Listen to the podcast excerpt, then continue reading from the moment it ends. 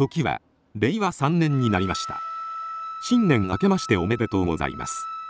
新時代の人間学講座の初級編は第1回から第30回まで配信いたしましたがその後中級編に移行できることなく初級編の解説になっております。初級編の解説は昨年中に第48回まで配信いたしました。第48回の解説は初級編の第18回講座を少し広げたものです。今回の第49回講座は第19回講座の解説になります。第19回講座のテーマはみそぎでした。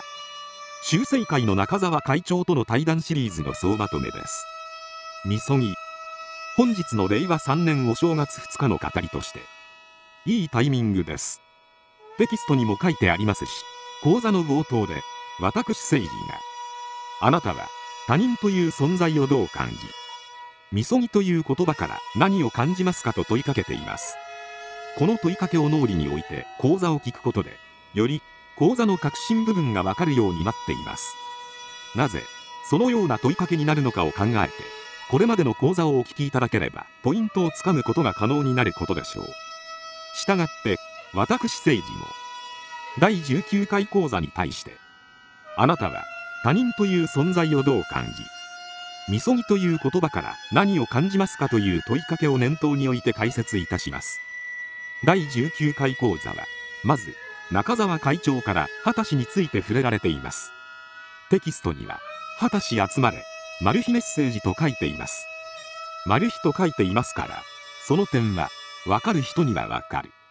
わからない人にはわからないということでいいでしょう。この講座の最大のポイントはいつものことですがなぜテーマにみそぎと書いているのか。ここが最大のポイントになります。テキスト19の2ページの後半あたりから神社参拝の話をしています。この一般的な神社参拝のお話部分と講座終了直前でみそぎをまとめている会話が矛盾している点が最大の特徴となっています。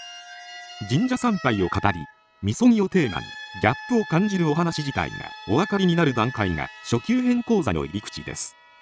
この矛盾の解消と中級編への移行を見越して結論を言います。みそぎとは決意表明です。